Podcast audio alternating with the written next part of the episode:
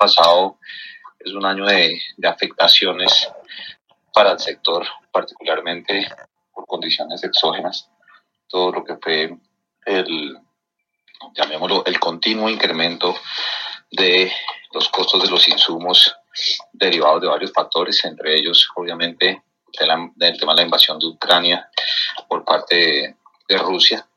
Segundo, pues una devaluación del 20% en lo periodo del año que contribuyó a afectar aún más el costo de producir alimentos en nuestro país.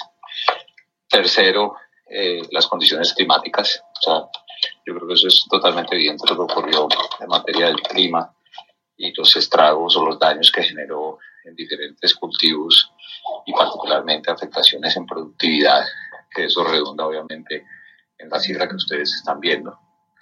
Adicionalmente, el encarecimiento del costo del crédito. Banco de la República el año pasado incrementó más de 10 oportunidades la tasa de interés y esto obviamente termina reflejándose en el costo del crédito para nuestros productores. Pues mira, según lo que, lo que hemos hablado con la Federación Nacional de Cafeteros, especialmente el tema de las lluvias, complicó mucho. Eh, eso pues obviamente afecta la, la, producción, porque además de esa valoración es en volumen, ¿no?